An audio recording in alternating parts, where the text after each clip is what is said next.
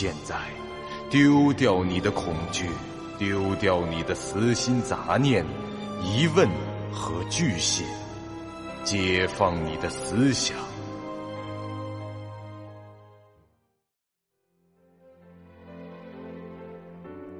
您现在收听到的是由喜马拉雅 FM 出品。巨五八瓦塔播讲的长篇恐怖网络游戏有声小说《惊悚乐园》，作者三天两觉。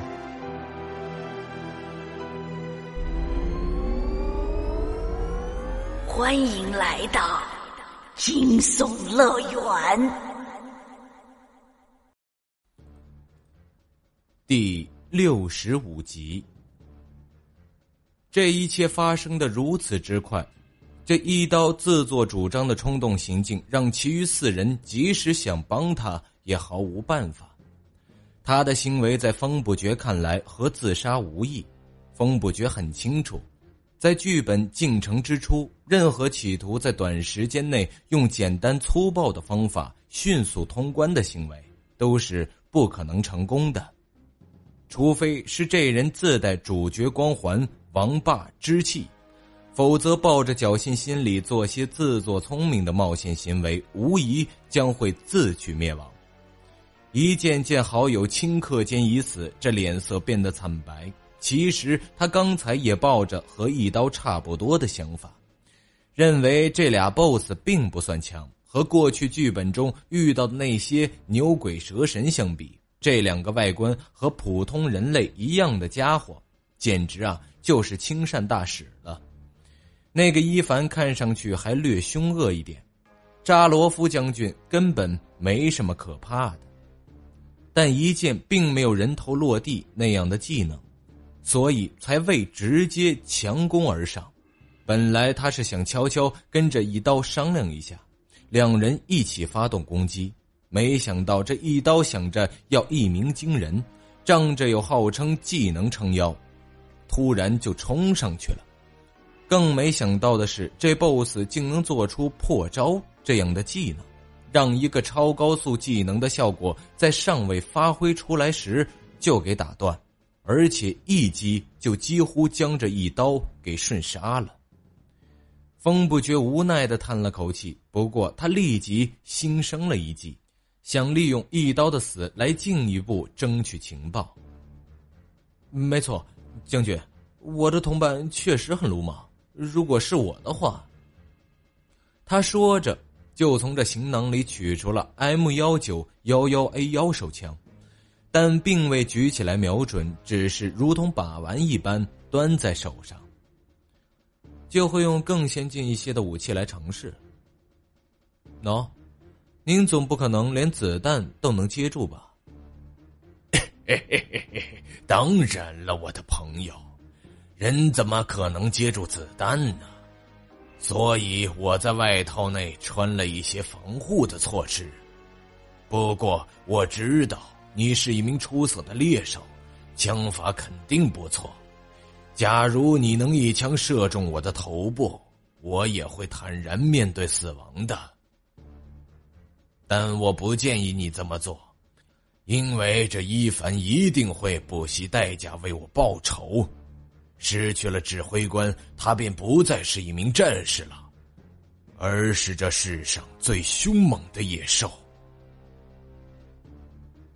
风不觉得到了他想要的，便把枪收了起来，面带微笑的回道：“啊，谢谢您善意的提醒，将军。那么，我想我们也该告辞了。一会儿见，我的朋友。”扎罗夫友善而礼貌的态度和骨子里的冷酷嗜杀结合在一起，也算是一个颇具魅力的反派形象。他的表现是如此的游刃有余，显得他毫无弱点，简直是让人不寒而栗。风不觉对自己尚未 over 的三位队友使了个眼色，意思是咱们可以撤了。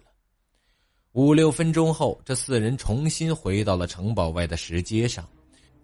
这一路上，众人连大气都不敢出，也不敢跑着移动，甚至发出稍大一点的声音都要三思。所以说，扎罗夫将军这位在剧本开始后便粉墨登场的 BOSS，展现出了几乎令人绝望的强大，以及让人窒息般的压迫感。以风不绝的角度来说，排除只闻其声不见其影的时间之主和萨摩迪尔，他见过的所有 NPC 中，也只有上一个剧本中的奥因克能给他一种毫无办法的感觉。像阿什佛德博士变异体那种 BOSS，估计扎罗夫将军拿匕首就能把他给收拾了。最终还是风不绝用总结般的语气率先开口，打破了沉默。很显然，扎罗夫将军的人形外表并不能说明什么。从游戏的角度出发，他就是一个怪物，一个身体素质在我们十倍以上、思维缜密、经验丰富。且执行能力极强的猎手，而我们就是他们的目标，或者说猎物。啊，废话，这不用你说，我们也看得出来。我不知道你是在听完我和扎罗夫的对话后意识到的，还是在一刀倾城被一肘子呜呼之后看出来的。反正这一刀兄肯定是在那以后才意识到这点，但已经晚了。好在我们现在还有机会。先来商量一下。哎，你先等等，我刚才就想问了。一开始我以为你是特别入戏的那类玩家，所以才和这 BOSS 扯东扯西的。但后来我发现，你好像本来就知道这个扎罗夫要干什么，这是怎么回事？呃，其实现在解释这个问题只是浪费时间。不过看起来我不讲一下的话，你也不会听我接下来要说的正事儿。既然你诚心诚意的问了，那我就大发慈悲的回答你。风不觉得这句话配合他说时的神情，旁人完全可以脑补成：既然你诚心诚意的问了，我就大发慈悲的回答你这种台词。嘚瑟够了，就快点说。四雨冷不防的在旁道了一句，风不觉被揭穿以后笑了笑，说道：“ 好吧。”这个剧本的情节应该取自一本叫做《最危险的游戏》小说。故事本身不长，大致上就是讲主角呃一名猎人，被扎罗夫设计而来到了岛上，接着就变成了猎物，并开始了一场为期三天的狩猎游戏。这主角利用自己的丛林生存技巧和捕猎知识，用躲藏和制造陷阱等等手段，和将军周旋，成功撑过了时限。并且在第三天潜回了城堡，赢得了游戏。呃，可是从小说的内容来看，其实早在第一天时，扎罗夫就可以把主角给干掉了。他只是为了享受打猎的乐趣，让自己在第二天还能出来活动活动，所以才放过了主角。在后来的几次交手中，加罗夫虽然损失了几条猎犬，但他本人每次都能千钧一发之际从主角的陷阱中逃脱，最多就受点轻伤。只要这一有借口，他就会暂时的放过主角，不再追捕，回城堡休整一番再来。那，他想让打猎尽可能显得公平。从这敌我实力悬殊对比来看，这只能是美好的愿望了。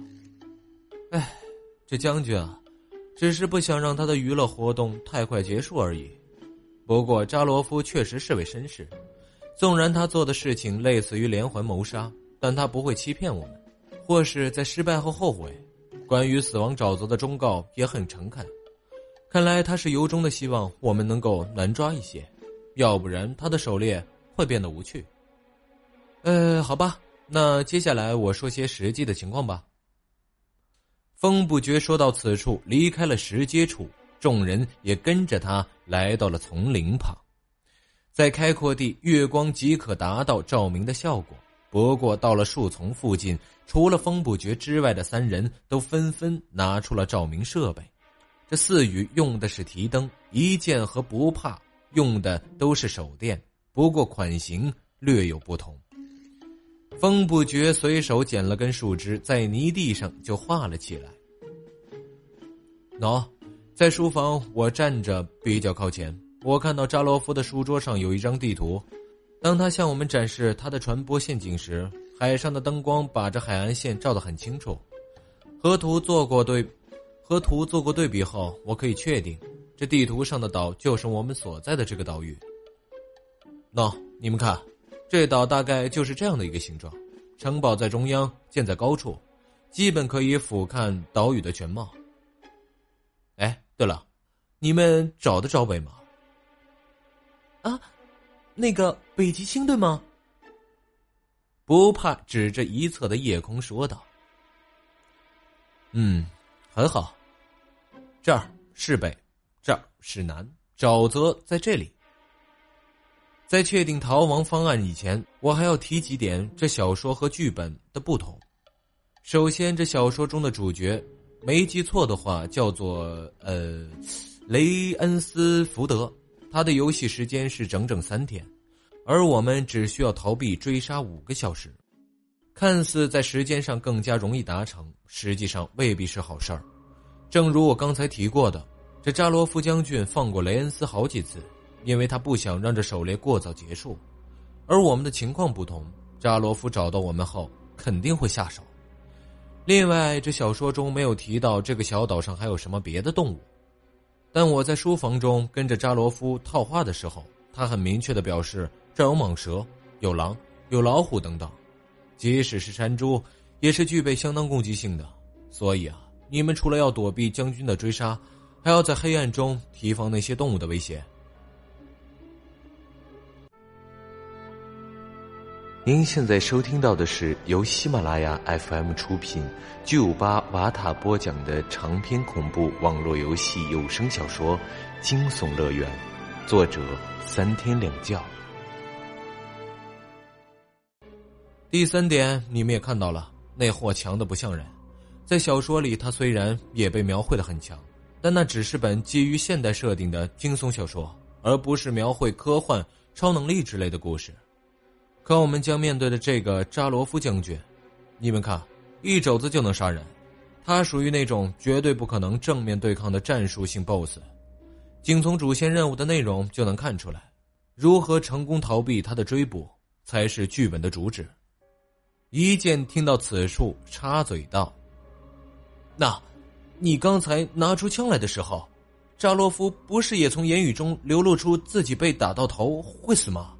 要是枪在我手里，那个距离上我早就直接射击了，离得那么近，命中几率是很高的，好吗？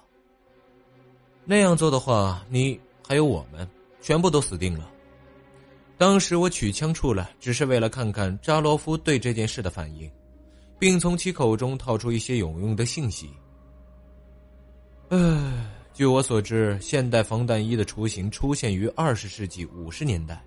和原著小说的作者理查德·康奈尔去世的那年，也才一九四九年。尽管如此，扎罗夫却很淡定的表示了自己穿着类似防弹衣的玩意儿，而且对我手上拿着 M 幺九幺幺 A 幺手枪不以为然。所以很显然，当时他说的那几句话，就是系统借这个 BOSS 之口，直接给予我们的提示。明白了吗？企图。用枪械类武器杀死扎罗夫是行不通的吗？四羽反应最快，头一个接到，风不觉打了个响指。正确。系统是根据玩家的实际情况生成剧本的。我想，我们这里的四人，包括先前已经 over 的一刀倾城，没有一个是射击专精者，甚至连射击类的武器都没有。这风不绝自然是说中了，在场的四人中，只有他一人有一支手枪，而且里面也只有四发子弹而已。同时，他也是这里射击专精等级最高的一人。其实，我从扎罗夫那儿套出来的最后几句话，从游戏的角度来解读的就是：如果非要用枪来对付他，打中身体是没有用的，必须打中头部。